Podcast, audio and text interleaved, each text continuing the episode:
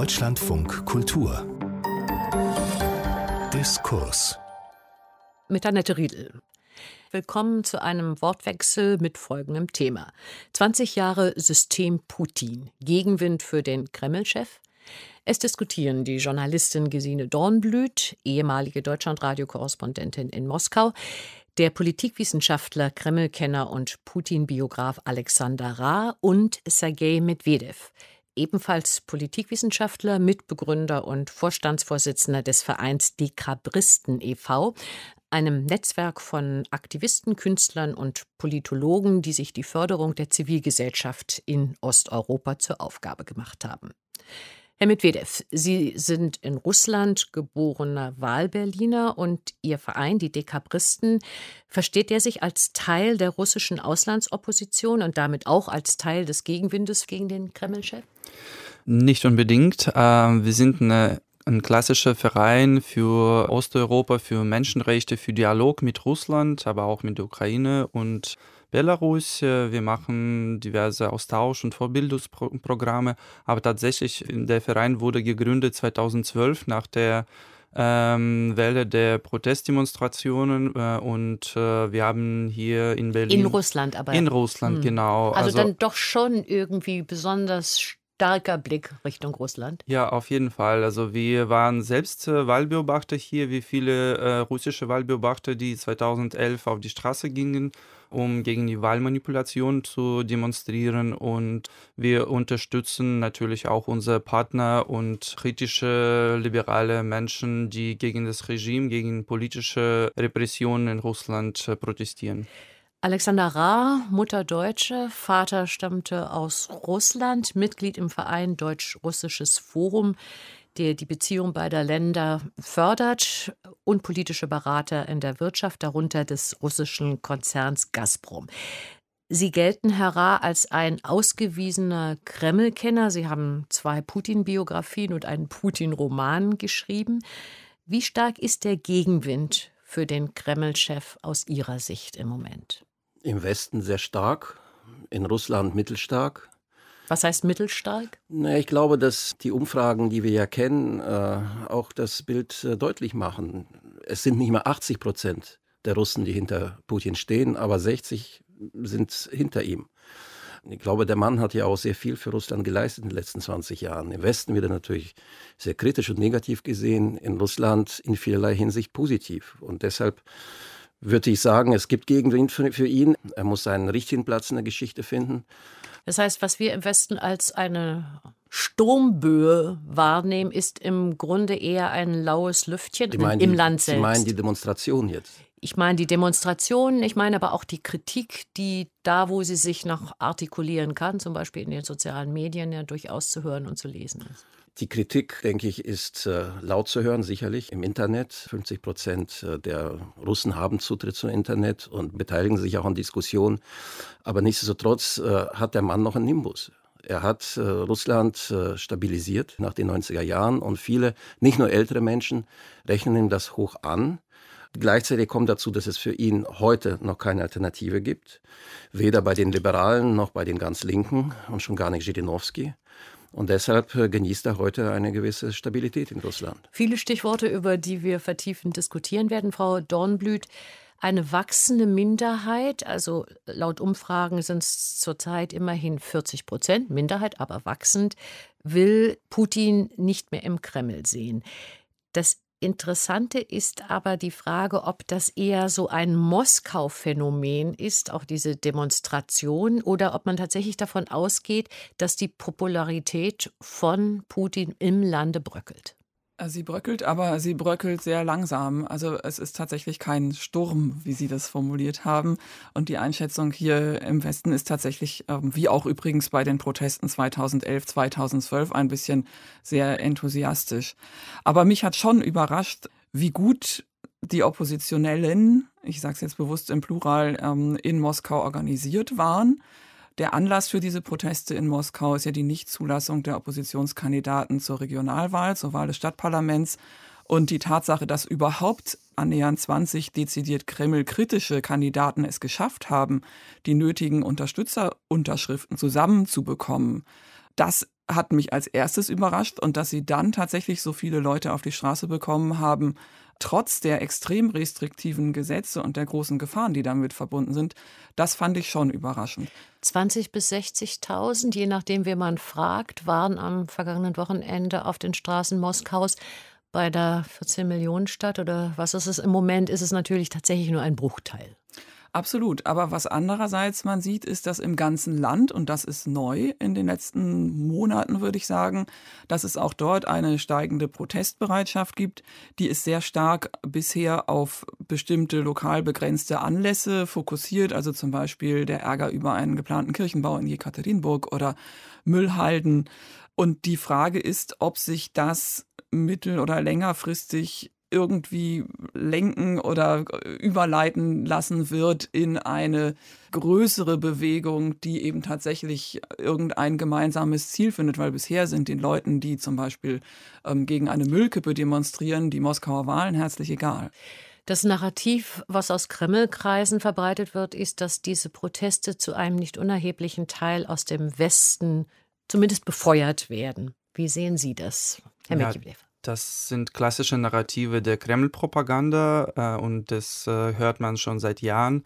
Wenn es zu Protesten in Russland oder in einem anderen osteuropäischen Land kommt, äh, auf Balkan oder in der Ukraine, dann sind bestimmte ausländische Gelder, ausländische Verschwörer dabei. Nein, das stimmt nicht. Und die neue Opposition, die in Russland, sage ich mal, seit zehn Jahren gibt, die zu den Protesten 2011-12 aufgerufen haben, die wollen gerade also mit dem Ausland äh, in diesem Zusammenhang nicht kooperieren, nicht zusammenarbeiten. Alexei Nawalny fährt nicht nach Ausland nur zum Europäischen Gericht für Menschenrechte, weil sie wissen, äh, wie gefährlich für sie ist, diese Kontakte und gemeinsame Projekte. Würden Sie dem zustimmen, der Einschätzung, Herr Ra? Ich stimme dem zu, dass natürlich die Organisation der Protestbewegung und so nicht vom Ausland äh, finanziert, auch nicht vom Ausland äh, irgendwie gesteuert wird. Das ist Quatsch.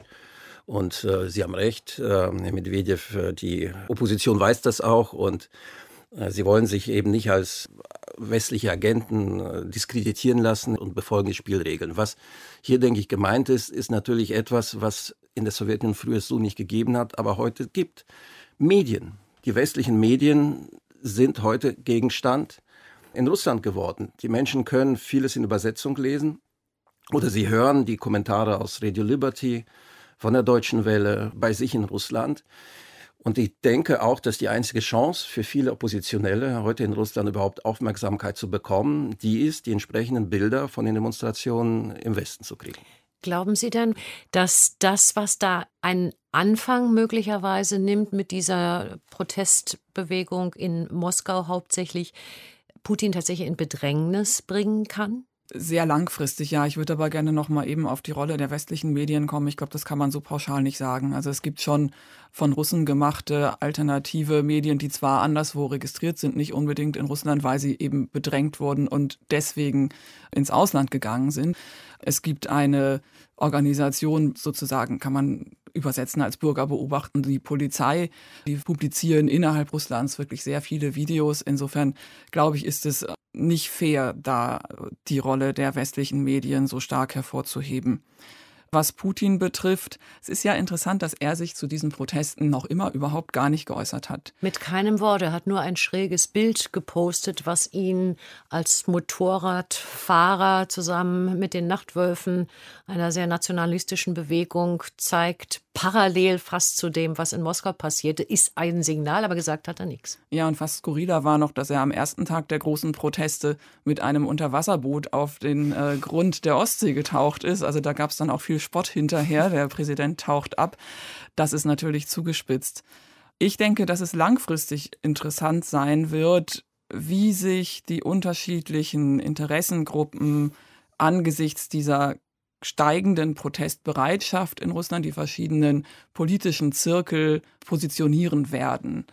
2024 steht das Ende dieser Präsidentschaft Putins an. Es ist bisher unklar, wie äh, er seine Macht verlängern will. Dass er das versuchen wird, steht für mich außer Frage. Kommen wir nachher auch noch drauf. In dem Zusammenhang werden jetzt die Weichen gestellt bereits. Wie sehen Sie das? Eine Gefahr, was da im Moment geschieht für Putin? Nein, das sehe ich nicht. Und die Proteste 2011, 2012 haben das auch tätig so, dass es äh, eine immer größere äh, Teile in der Bevölkerung unzufrieden sind, dass sie auf die Straße gehen, um gegen die Wahlmanipulation zu demonstrieren, aber ähm, auch wegen lokale Probleme, Umweltprobleme, Müllhalden, Waldbrände und so weiter. Putin sagt nichts und der benutzt immer noch dieselbe Strategie, ignorieren, solange es geht. Also ich glaube, das Regime äh, sieht im Moment äh, nicht wirklich die Gefahr, obwohl die Proteste, die wir jetzt haben, wirklich die größten Demos sind seit 2012. Für mich ist wichtig, jetzt die Wahlen zu beobachten, die Regionalwahlen zum Moskauer Stadtparlament. Die findet Anfang jetzt. September. Und ich hoffe und ich denke, dass die frei sein werden wie die Wahlen zuvor. Und, und äh, einige Oppositionskandidaten sind hier registriert. Zum Beispiel diejenigen der Partei Jablaka. Und das ist eine liberale Partei. Die hat es bloß äh, besser geschafft als äh, andere Oppositionelle, sich als Partei zu formieren. Parteien haben es immer leichter, Kandidaten aufzustellen als Einzelgänger. Und ich denke, dass äh, hier der Wähler entscheiden kann. Die Reaktion wird entweder so sein, dass viele enttäuscht überhaupt nicht zur Wahl gehen. Das wäre schlecht. Oder sie setzen ein Signal und Jablocke bekommt doppelt, vielleicht dreifach der Stimmen, die sie sonst bekommt. Und dann äh, haben wir eine klare Ansage. Und äh, ich denke, dass das möglich ist. Schon 2013 hat damals äh, Nawalny bei den Oberbürgermeisterwahlen den zweiten Platz belegt.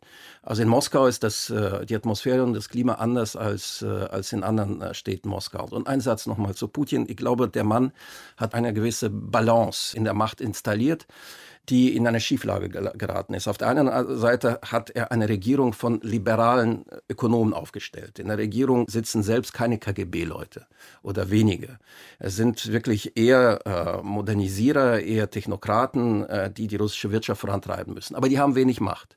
Die andere Seite, diese Macht wird ausbalanciert durch einen ganz starken Block der sogenannten Siloviki, die Gewaltministerien. Dazu gehören die Geheimdienste, da gehört die Armee, da gehört eine starke Polizei, da gehört die Zivilgarde jetzt und vor allen Dingen die ganzen ähm, Ermittlungskomitees.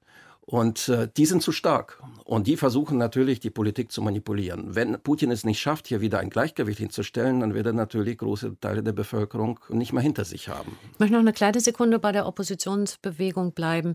Was unterscheidet diese von der im Jahre 2012? Und gibt es sowas wie eine Galionsfigur, also der Name Nawalny, der viel, aber ich weiß nicht, welche Rolle spielt er in diesem Zusammenhang, Frau Doppelt? Also ich denke, es gibt einen wesentlichen Unterschied gegenüber 2011, 2012 und ich glaube, dass, also so paradox das klingen mag, die Zivilgesellschaft ist tatsächlich gereift in Russland.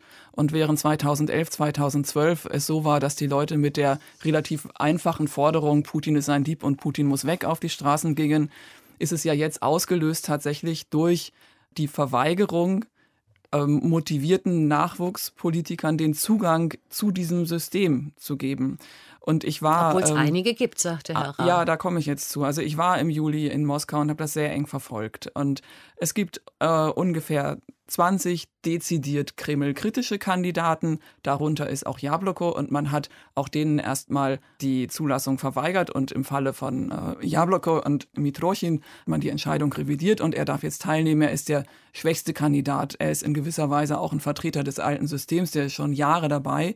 Es gibt aber Leute, ich, da muss man jetzt ein bisschen ausholen, aber es ist wichtig, um das zu verstehen. Vor ähm, zwei Jahren gab es in Moskau eine Kommunalwahl. Und da sind ähm, sehr überraschend mehr als 200 Oppositionelle in die Bezirksverordnetenversammlungen eingezogen. Die sind jetzt drin, die stellen teilweise sogar die Mehrheiten.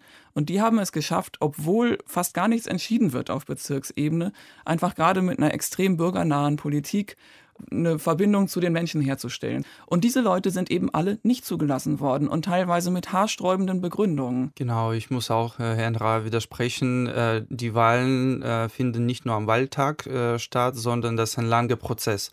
Und 2019, äh, jetzt im August, kann man schon sagen, dass diese Wahl ist eine Phase weil oppositionelle Kandidaten aus dem Wahlprozess schon ausgeschaltet wurden. Die wurden nicht registriert, obwohl die alle Unterschriften gesammelt haben. Deswegen kamen Zehntausende Moskau auf die Straße, weil das wieder so frech und dreist äh, organisiert wurde. Und das ist ein klassisches Mittel des Kremls, dass die oppositionellen Kandidaten, dass Kreml-Kritiker äh, wie Alexei Nawalny äh, und äh, verschiedene andere liberale Oppositionelle einfach noch vor den Wahlen, zwei, drei Monate vor den Wahlen bei der Registrierung scheitern. Und äh, ja, Kreml äh, kontrolliert bekanntlich auch die Wahlkommission in den Regionen und die zentrale Wahlkommission und kontrolliert äh, auch Gerichte. Deswegen kann die Opposition nichts machen. Also ich möchte gerne nochmal auf die Galionsfiguren, falls es sie dann gibt, zurückkommen. Aber vielleicht möchten Sie, Herr Rath, darauf noch reagieren. Ich habe alles gesagt. Ich denke, hier ist unstrittig, dass der Kreml hier Wahlen manipuliert. Aber es gibt auch Probleme, die die, Opposition hat. Die ist eben nicht äh, populär in, in vielerlei Hinsicht in, in Russland aufgrund der 90er Jahre und nicht, weil sie überhaupt nicht in den Medien vorkommen. Das ist meine Meinung. Und zweitens, es ist immer notwendig, eine Partei zu haben. Eine Organisationsstruktur, ob es jetzt in Russland ist, in Amerika und in Deutschland, um sich behaupten zu können. Und äh, ein Problem, der Opposition, über die wir hier reden, so wie ich das sehe, ist die, dass sie es nicht schaffen, eine starke Partei, eine Sammelbewegung zu gründen. Versuch hat es hier immer wieder gegeben, aber dann haben sich die Anführer dieser Bewegung zerstritten, weil jeder der Chef sein wollte. Und so ist eigentlich äh, nur eine Partei übrig geblieben. Frau Dornbüth hat recht. Jawlinski und Matrochen sind natürlich schon Teile des Systems geworden, aber was heißt des Systems? Sie sind halt seit Ewigkeiten, äh, vertreten sie dort die liberale Linie. Die Partei Jablka gibt es seit den 90er Jahren. Und ich sage nochmal, wenn äh, genug Leute zu der Wahl kommen, über 50 Prozent, vielleicht 60 Prozent der Menschen, um ihre Stimme zu geben, um vielleicht Protest anzukündigen, die äh, Reinliche Russland-Partei abzuwählen, so haben sie bei den Wahlen diese Möglichkeit, das zu tun. Aber Herr Ra, ich glaube, was Sie sagen, das trifft vielleicht für weite Teile Russlands zu, aber gerade nicht für Moskau. Da haben wir jetzt wirklich ein Biotop, in dem die Situation neu ist. Ähm, da sind, wie gesagt, junge Leute, die unverbraucht sind, die enthusiastisch sind und die gut ausgebildet sind und auch einen hohen Grad an Organisation haben. Und was Sie sagen, dass man eine Partei hinter sich braucht, paradoxerweise sehen wir ja gerade, dass alle Vertreter in Moskau der Regierungspartei Einiges Russland gerade nicht als Vertreter der Partei kandidieren, weil nämlich die Partei so unpopulär geworden ist in Moskau, dass sie alle sich als unabhängige Kandidaten haben äh, registrieren aber lassen. Jeder weiß, wer sie sind. Natürlich, aber interessanterweise, also rein formal mussten auch sie Unterschriften sammeln. Ihre Unterschriften sind ohne weiteres durchgerutscht. Also noch ein Hinweis darauf, äh, dass diese, diese Wahl nicht fair genannt werden kann, schon jetzt nicht.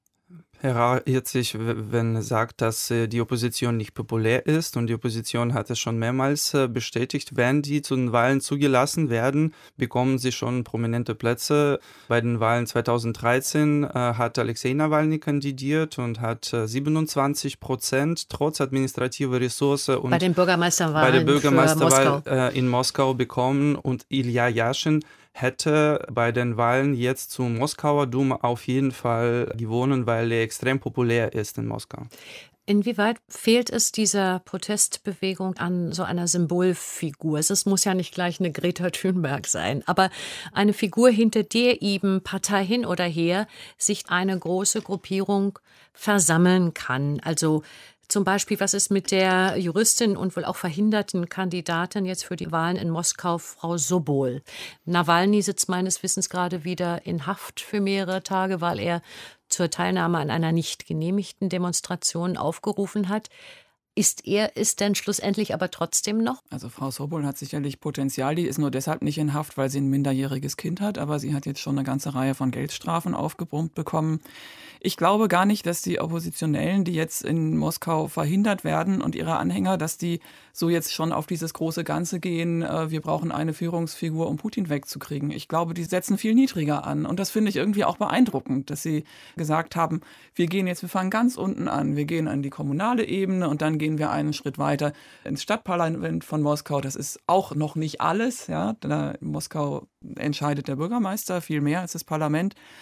Und ähm, da gibt es mehrere Talente und ähm, ich denke, dass es sogar ein Vorteil ist, wenn die jetzt nicht sich auf eine Person festlegen. Also ich denke, dass das das Problem ist, das Sie angesprochen haben. Dass äh, die Opposition, diese Opposition, über die reden, dieses Segment der liberalen Opposition keine Führungspersönlichkeit hat. Vielleicht Nawalny noch, aber sonst äh, wird es, es, es braucht seine Zeit. Ich verweise nur darauf, dass bei den letzten Präsidentschaftswahlen natürlich äh, die Opposition eine solche Figur gehabt hat. Das war aus meiner Sicht Xenia Sobchak. Da kann natürlich jetzt Widerspruch kommen und gesagt, die war zu nah an Putin ran. Ich kenne diese Kritik. Nichtsdestotrotz hat sie sich sehr gut verkauft und sehr gut geschlagen. In staatlichen Fernsehsendungen auch. Sie hat ihre Messages durchgebracht und äh, hat in Moskau ein, denke ich, ansehnliches Resultat bekommen. Im ganzen Land dann natürlich verschwindend klein.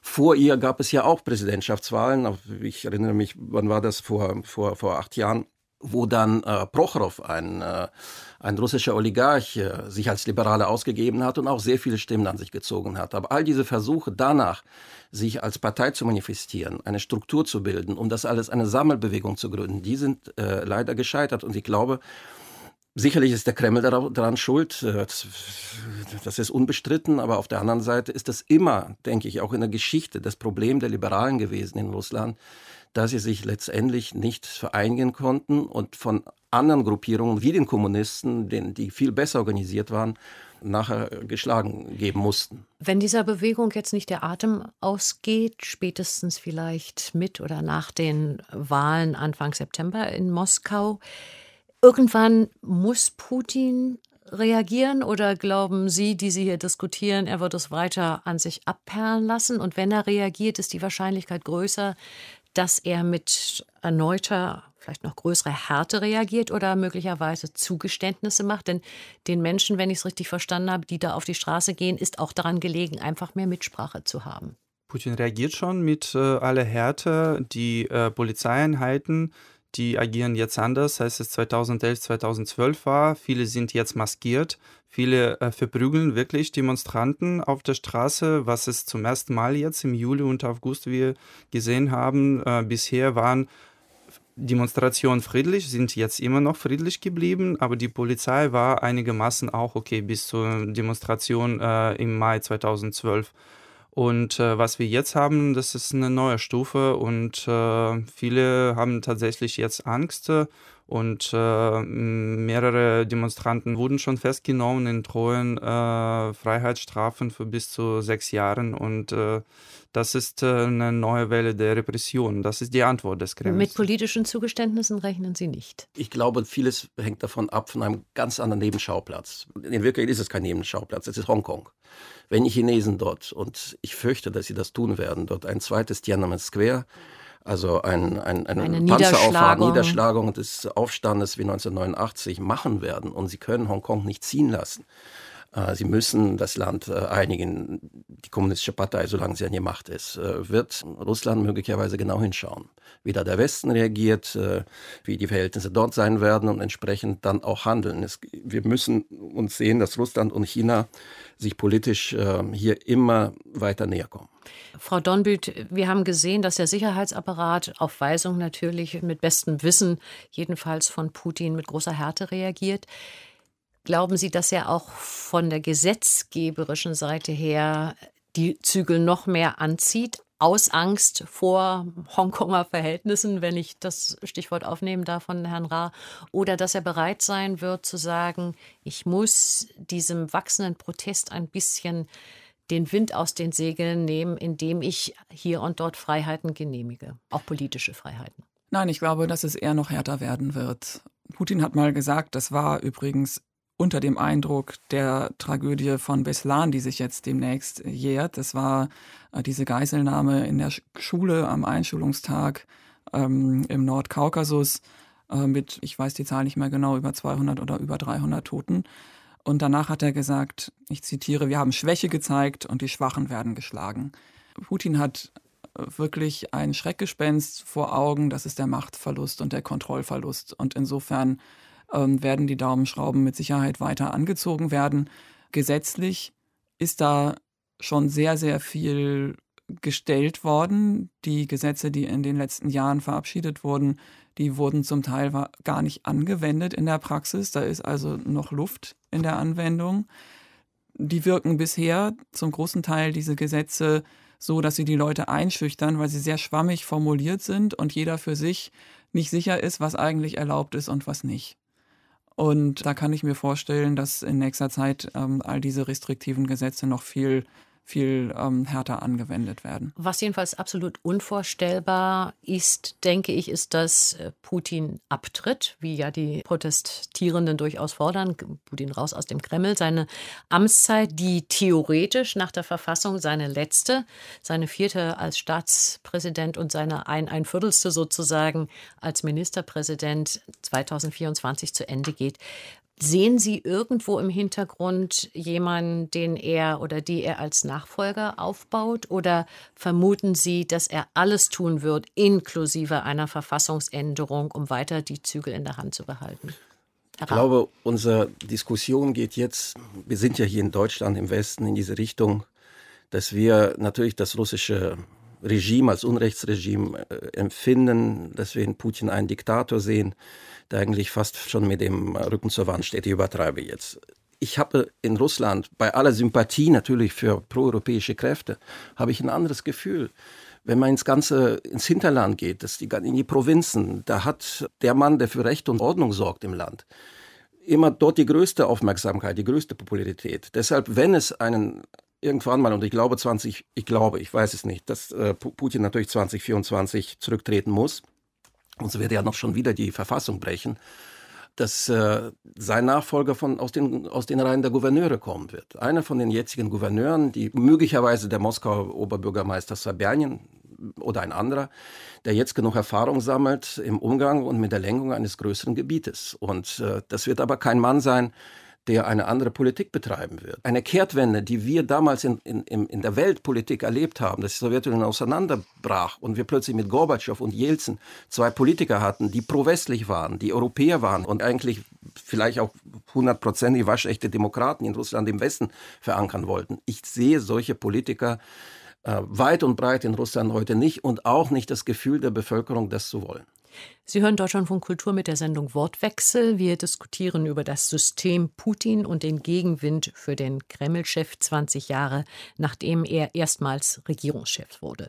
Unsere Gäste sind Gesine Dornblüt, ehemalige Deutschlandradio-Korrespondentin in Moskau, Kreml-Kenner und Putin-Biograf Alexander Ra und Sergei Medvedev, Mitbegründer und Vorstandsvorsitzender der Dekabristen, einem Netzwerk von Aktivisten, die von Deutschland aus die Zivilgesellschaft in Osteuropa unterstützen nutzen.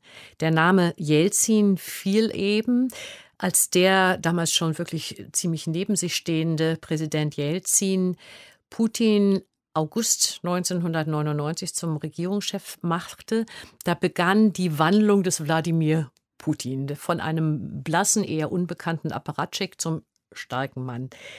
Als Jelzin dann wenige Monate danach ankündigte, dass er von seinem Präsidentenamt zurücktritt und Putin zu seinem Nachfolger ernannte, da erfreute sich der schon größter Beliebtheit. Es gab damals Umfragen, die ihm Zustimmung von 31 Prozent, als er Ministerpräsident wurde und dann im Januar 2000, wenige Monate danach, von 84 Prozent bescheinigten. Damit waren die Präsidentschaftswahlen im März des Jahres 2000 sozusagen schon entschieden. Wie hat Wladimir Putin es geschafft, diese Beliebtheit zu bekommen? Wie funktioniert das System Putin und zwar bis heute? Ich finde es gut, dass Sie nochmal äh, das System Putin erwähnen. Ich glaube, wir machen oft den Fehler, dass wir äh, zu viel über die Person Putin, was denkt Putin, was will Putin reden und nicht so sehr über das System oder den kollektiven Putin, wie man in Russland eben oft sagt jetzt, ähm, und versuchen das zu verstehen. Aber wir müssen mit der Person anfangen. Also Sie haben eben erwähnt, Boris Jelzin war der scheidende Präsident. Er hat Putin ausgewählt. Jelzin war damals alt, krank und ähm, auch nur mit Hilfe von Wahlmanipulationen überhaupt im Amt geblieben. Also es war damals äh, bei den äh, letzten Präsidentenwahlen in den 90er Jahren, äh, hatte der Kommunistenchef damals, wie heute Syganov, äh, sehr gute Karten. Sei es drum, dann kam Putin und er war jung, er war kräftig, er war tatkräftig und war äh, ja derjenige, der in dem Moment dem Wunsch der Menschen nach einer starken Hand tatsächlich entsprach. Und vielleicht auch dem Wunsch nach einem Wiedererstarken Russlands, denn das war ja von Anfang an eine der Karten, mit denen Wladimir Putin gespielt hat. Das Dieses kam, Wiedererreichen ich, der nationalen Ich glaube, das kam erst ein bisschen später. Das war Anfang, es gab jetzt gerade, ich habe neulich, ich erinnere mich nicht an das, an das Jahr, aber es gab früher eine Umfrage, da ging es darum, um den Kontext, ähm, haben Sie eigentlich was dagegen, wenn die Ukraine, das Nachbarland, äh, Mitglied der Europäischen Union äh, wird? Und das sahen noch vor einigen Jahren die Russen total entspannt. Also ich glaube, dieser... EU ja, aber nicht NATO. Äh, möglich. Jedenfalls kam dieser Großmachtanspruch, den man eben heute sehr, äh, sehr präsent hat in Russland, der kam erst ein bisschen später. Ich glaube nicht, dass das ausschlaggebend war. Ausschlaggebend war vielmehr die Misere, das hat Herr Rahr äh, richtig erwähnt vorhin, ähm, die, die komplette Negativerfahrung der 90er Jahre, der Liberalisierung des Marktes, des Wildwestkapitalismus, dieser vielen Oligarchen, die sich da äh, eben das ehemalige Staatseigentum unter den Nagel gerissen haben. Und Putin hat versprochen, da aufzuräumen und hat Zeichen gesetzt und hat einige Oligarchen hinter Gitter gebracht, allerdings nur die, die ihm gefährlich werden äh, konnten. Und die anderen hat er im Gegenteil gefördert. System Putin hat viel mit Loyalitäten zu tun. Was wiegt schwerer? Die Belohnung, die Wladimir Putin an loyales Verhalten vergibt, oder die Bestrafung, wenn jemand ihm gegenüber illoyal ist? Ich sage ganz kurz äh, zur Loyalität, aber erstmal noch ein wichtiger Punkt. Äh, Putin ist zur Macht gekommen, als Russland gerade äh, die Wirtschaftskrise überwunden hat und seit 2000 stiegen die Ölpreise jährlich um mehrere Prozent und wenn nicht also äh, und Wirtschaftswachstum war spürbar äh, im Lande.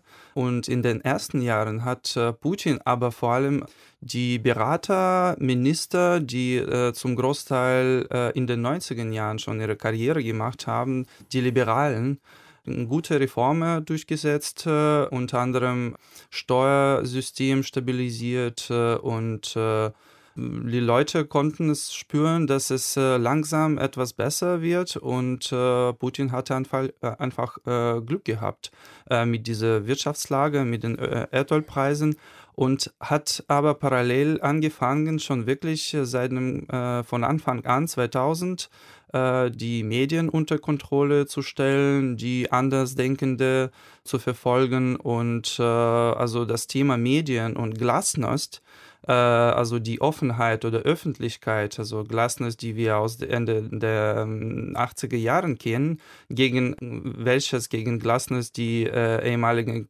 KGB-Offiziere äh, 1991 ähm, Putsch organisiert haben. Gegen dieses Glasnost hat äh, Putin, der ehemalige KGB-Offizier, äh, auch äh, alle Härte dann äh, später vorgegangen. Und äh, jetzt, was wir nach 20 Jahren haben, das Fernsehen gehört dem Kreml und die Präsidentenadministration kontrolliert äh, Journalisten. Es gibt eine Selbstzensur in den Medien und nur Internet äh, bleibt äh, halbwegs eine Insel der freien Meinungsäußerung. Es gibt soziale Medien, es ist noch ein extra Punkt, aber ich würde einen kleinen Moment noch gern bei dem System, zu dem das dazugehört, die Medien zu kontrollieren, Putins bleiben und diesem Stichwort Loyalität. Der Publizist Richard Herzinger hat in der Welt geschrieben, es ist ein monströser autoritärer Polizeistaat unter Putin entstanden, postsowjetisches Machtkonglomerat aus Geheimdiensten, organisierten kriminellen Strukturen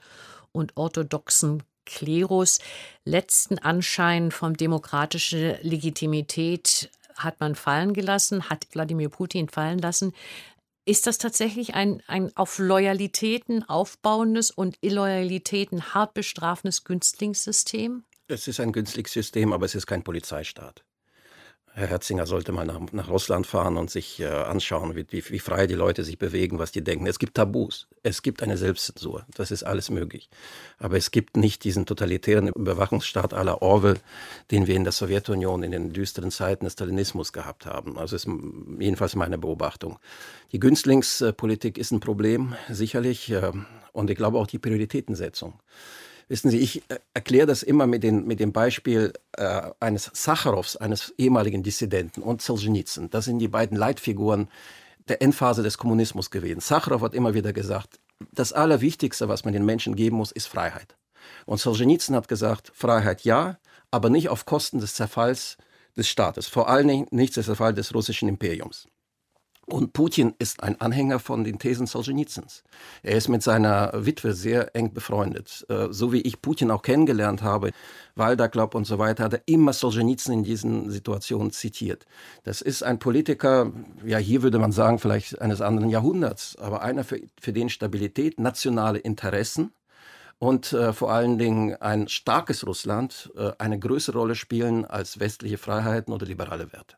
Frau Donlü, der hat ja in der Tat, so scheint es, wenn man die Entwicklung in Russland beobachtet hat, ein wenig von außen mehrere äh, Wandlungen durchgemacht. Also er war ja der von Herrn Medvedev eben erwähnte Reformer auch irgendwo und er hat in gewisser Weise Russland vor fast anarchischen Verhältnissen Endzeit Jelzin gerettet, wenn man so will. Er war der Retter.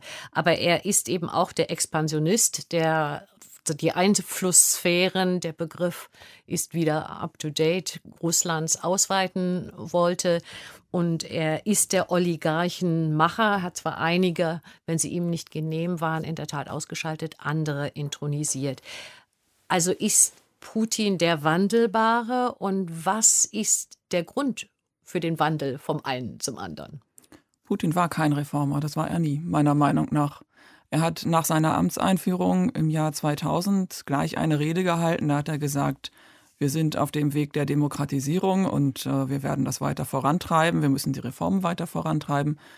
Er hat ähm, Ähnliches auch nochmal gesagt in seiner Rede im Deutschen Bundestag, die er auf Deutsch gehalten hat und äh, wo er auch für demokratische Reformen gesprochen hat. Aber wie auch heute muss man bei Putin schauen, was er sagt und was er tut. Und das hat Herr Medvedev vorhin auf, aufgezählt, was er eben dann als nächstes, als erstes getan hat. Und das waren Dinge, die nicht mit Demokratisierung zu tun haben, wie zum Beispiel die Zerschlagung des Fernsehens, ähm, Gusinskis und äh, noch ein Sender, der äh, aufgegeben werden, also die, die enteignet wurden praktisch.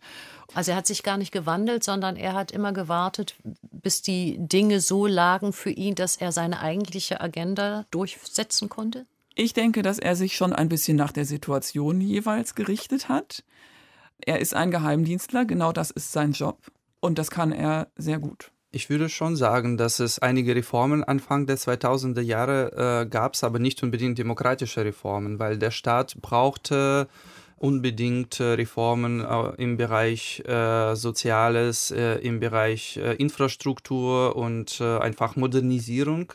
Und in den 90er Jahren fehlten das Geld dafür. Anfang der 2000er Jahren kamen in diesen fetten Jahren diese Gewinne von Öl, Erdöl und Putin und der Kreml ähm, hatten einfach Glück gehabt, dass äh, sie äh, ja, diese Ressourcen bekommen haben. Aber Demokrat war er tatsächlich wahrscheinlich nie und selbst zu den Zeiten, äh, als er in St. Petersburg bei Sobchak, also bei dem ersten Gouverneur, äh, ähm, gearbeitet hat. Und seine Karriere, würde ich sagen, begann gerade dort, Anfang der 90er Jahren, als er für Erdölexporte über Hafen von St. Petersburg äh, zuständig war und schon mit äh, Kriminellen mit FSB-Offizieren schon erste Geschäfte gemacht haben. Da konnte er schon zum ersten Mal spüren, wie viel man durch äh, Geschäfte mit Erdöl und Gas äh, verdienen kann und was der Hafen von St. Petersburg eigentlich bedeutet. Und ich glaube, dieses Interesse bleibt bei ihm bisher, fast nach 30 Jahren, dass er nicht sich wirklich für Soziales, für äh, Rentensystem und anderes interessiert, sondern für diese Großgeschäfte und äh, Handel mit Erdöl und Verkauf von äh, Rohstoffen äh, ins Ausland. Wie sehen Sie ihn, denn Sie kennen ihn ja sogar auch persönlich. Ist Putin ein Wandelbarer, der sich über die zwei Jahrzehnte entwickelt, auch verändert hat? Oder war Putin immer Putin und man nimmt ihn anders wahr oder die Dinge haben sich verändert und er hat entsprechend darauf reagiert? Oder es ist vielleicht auch der Einfluss des Machtfaktors. Menschen verändern sich unter Machtverhältnissen? Wahrscheinlich stimmt das Letzte. Die Macht hat äh, ihn natürlich auch verändert, obwohl er auch aus den Geheimdienstkreisen kam und eine gewisse Sozialisierung mitgebracht hat. Ich denke, was hier gesagt wird, ist jetzt im großen Teil richtig, was sogenannte Reformen in den Nullerjahren angeht. Nach meinen Beobachtungen haben damals die Russen besser gelebt als jemals zuvor in der Geschichte.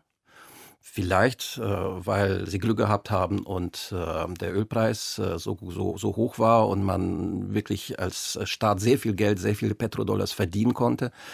Gleichzeitig sage ich aber trotzdem, auch damals hat Putin viel Geld in das Sozialsystem gesteckt, das in den 90er Jahren brach lag. Und äh, er hat den Menschen Zuversicht gegeben. Und davon zehrt er heute.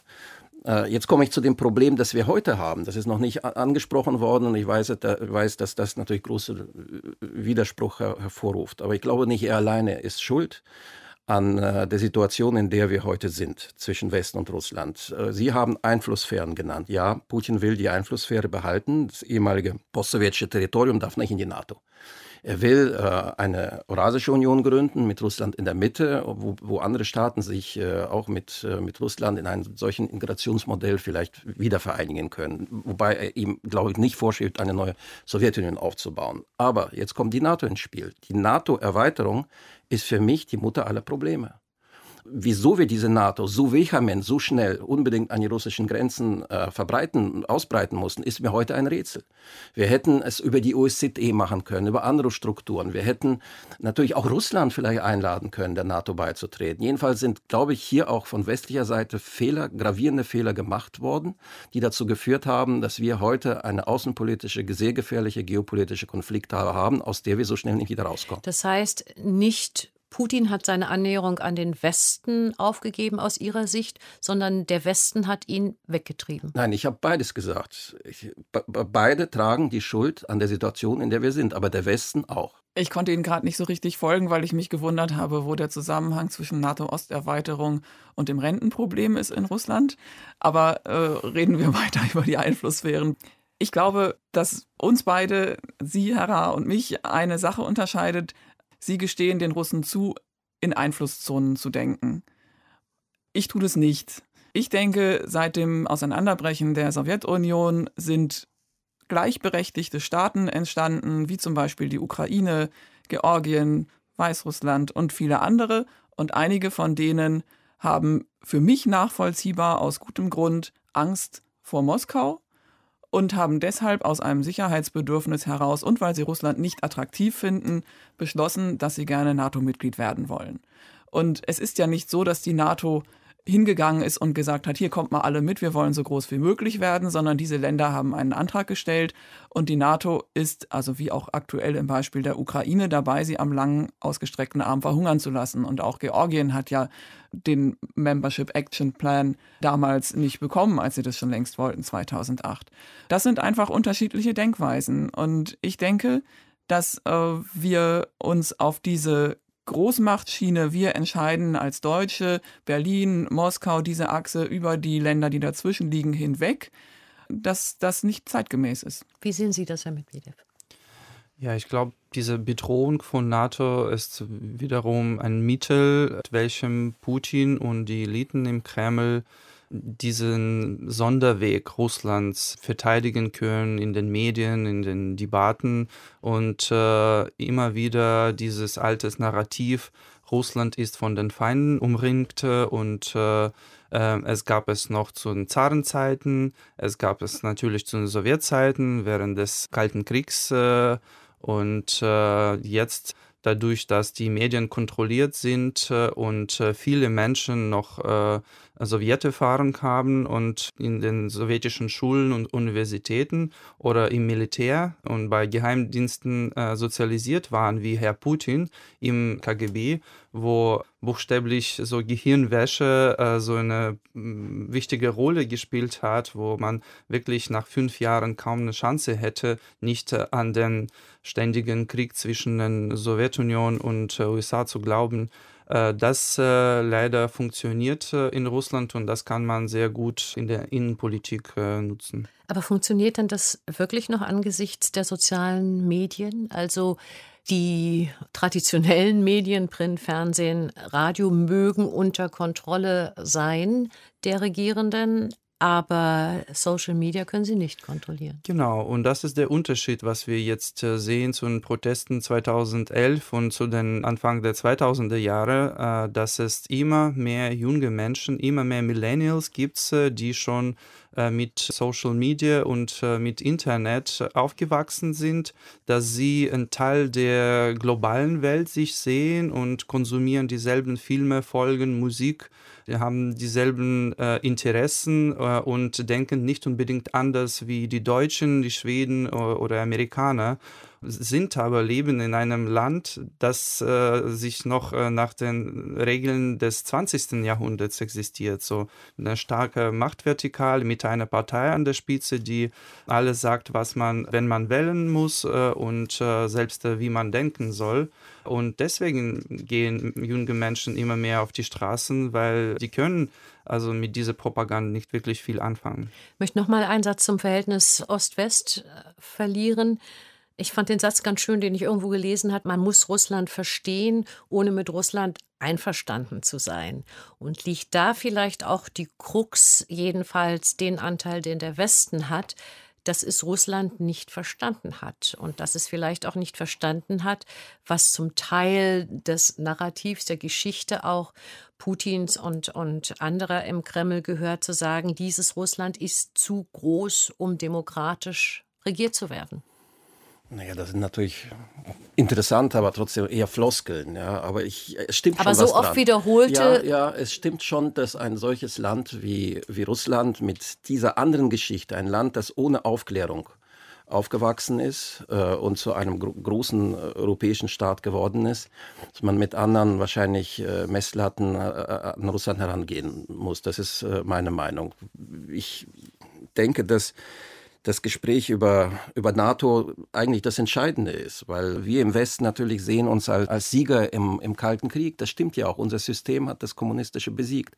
Aber wir hätten, denke ich, Wege finden müssen, Russland auch genauso wie Deutschland damals in Europa eingebaut wurde, integriert wurde, hätte man Russland auf irgendeine andere Art und Weise in einen gemeinsamen Raum integrieren müssen. Das hat und die NATO getan. Nein, die NATO hat es nicht getan. Die NATO hat andere Mitglieder aufgenommen, aber Russland von vornherein erklärt, dass Russland nicht Mitglied werden kann. Es gab was anderes. Es gab wirklich in den Jahren 2000, 2001 große Bestrebungen, gemeinsame Räume zu gründen. Sicherheitsraum, ein Wirtschaftsraum, ein Informationsraum, Kulturraum und so weiter. Wir haben das ja im Petersburger Dialog alles ja, mitverfolgt und sogar mit unterstützt. Und dann war plötzlich Schluss. 2009, äh, 2010 sprach man nicht mehr darüber. Dann kam die Georgienkrise, dann kam dieser Höhepunkt der Konflikte in der Ukraine 2014. Und für mich war einer der Auslöser natürlich äh, mit die NATO-Osterweiterung. Und die wichtigste Rede, die Putin, naja, wir erinnern uns, seine 20 Jahre gehalten hat, eine historische Rede, die, an die man sich erinnern wird müssen, die einen positiv, die anderen negativ, ist eine Rede auf Münchner Sicherheitskonferenz, wo er gesagt hat, wir haben alles äh, akzeptiert, die alte Osterweiterung bis auf die baltischen Staaten, aber nicht auf die Ukraine und auf Georgien.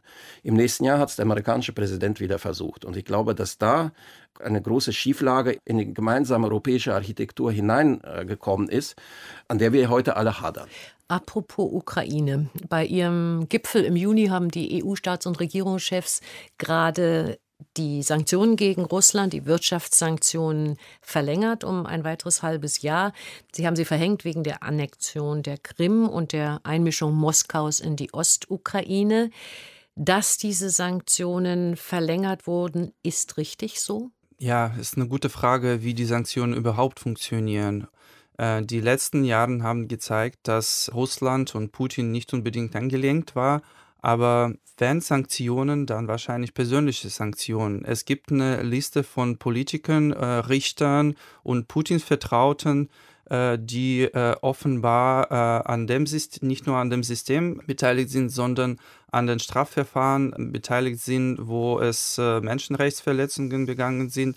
Es gibt Richter, die regelmäßig Oppositionelle und Demonstranten ins Gefängnis schicken. Es gibt Gouverneure wie Ramsan Kadyrov, äh, der praktisch einen Scharia-Staat äh, in, im Süden Russlands äh, aufbaut und persönliche Sanktionen können, glaube ich, effektiver funktionieren. Viel wichtiger, glaube ich, was das Ausland machen kann, ist die Bekämpfung der internationalen Korruption und der Geldwäsche weil zum System Putin gehören Hunderte, Tausende korrupte Politiker, Mitglieder der Partei Einiges Russland, Abgeordnete, die äh, über korrupte Geschäfte viel Geld verdienen, in Anführungsstrichen. Und dieses Geld liegt nicht unbedingt äh, auf russischen Konten, sondern in der Schweiz, auf Virgin Islands äh, und äh, auf Zypern. Und hier äh, muss man entscheidender ähm, arbeiten. Ich glaube, dass wir uns schnell einig werden, dass Sanktionen immer auch äh, Symbolpolitik sind. Das Symbol zu sagen, wir lassen Putin in Anführungsstrichen nicht davonkommen, indem er sich gegen das Völkerrecht verhält. Was aber passiert ist im Moment, dass dieses Thema Sanktionen ohne Putins Zutun Europa spaltet und letztendlich vielleicht sogar stärker noch Deutschland spaltet. Denn wir haben innerhalb Deutschlands sehr unterschiedliche Vorstellungen, ob diese Sanktionen aufrechterhalten werden sollen oder nicht. Und die ostdeutschen Ministerpräsidenten finden Nein. Und das ist auch Teil im deutschen Wahlkampf. Da hat Wladimir Putin also einen Schachzug getan, den er gar nicht selber ausführen musste. Naja, wenn man die ostdeutschen Ministerpräsidenten hört, dann kriegt man ja manchmal den Eindruck, ähm, das Glück der Republik oder ihrer Bundesländer hinge an, am Export nach Russland. Ich würde das gerne mal ein bisschen zurechtrücken. Ja, der Export aus den ostdeutschen Ländern nach Russland ist gesunken im Zusammenhang mit den Sanktionen, aber der Anteil insgesamt in den Ländern Sachsen-Anhalt, Sachsen und Thüringen, der Anteil des Russland-Exports am Gesamtexport dieser Länder, der liegt zwischen 1,3 und 2 Prozent. In Sachsen lag er 2013 bei ungefähr 4 Prozent. Also es ist ein Rückgang, aber es ist doch ähm, ein verschmerzbarer Rückgang. Es gibt zwei Arten von Sanktionen. Und äh, die Europäische Union hat in der Tat Sanktionen gegen Russland für die Krim-Annexion verhängt und für das, was in der Ostukraine dann äh, an kriegerischen Handlungen passiert ist. Die europäische Position ist die folgende. Die Sanktionen werden abgebaut, Schritt für Schritt, wenn es in der Ukraine zu einem zu einer Friedensmission oder zu einem zu, zu, zur Einhaltung zu, der Verabredung, zu, zur von, Minsk von Minsk und zu, ja, zu einer Durchsetzung des Planes von Minsk kommen wird. Ich möchte nur sagen, es gibt auch andere Sanktionen, die der Amerikaner. Und ich sage das mal klar, diese Sanktionen, die zielen auf was ganz anderes. Sie wollen die russische Wirtschaft vernichten. Und die werden sich auch jetzt gegen westliche Firmen äh, richten, die weiterhin mit Russland Geschäfte machen. Was die europäischen Sanktionen sind, wir reden jetzt nicht über Amerika, so denke ich, ist der Schlüssel die Ukraine. Und ich finde, Entschuldigung, aber die deutsche und die französische Seite hat sich aus diesem Prozess in den letzten zwei Jahren herausgehalten. Sie hätte viel mehr machen müssen als Mittler zwischen den Fronten, damit äh, die, die, die Friedenslösung in der Ukraine stärker kommt. Ich glaube, eine Autonomie im Rahmen der ukrainischen Verfassung, des ukrainischen Staates für diese Region ist notwendig, aber gleichzeitig muss natürlich Russland seine Unterstützung für diese Separatisten zurückziehen. Ich würde gern zum Schluss dieser Diskussion von Ihnen noch eine kleine Wette haben. Würden Sie darauf wetten, dass die Lebensdauer des Systems Putin tatsächlich begrenzt ist oder dass er möglicherweise die Geschicke Russlands länger lenkt als seinerzeit ein gewisser Josef Stalin.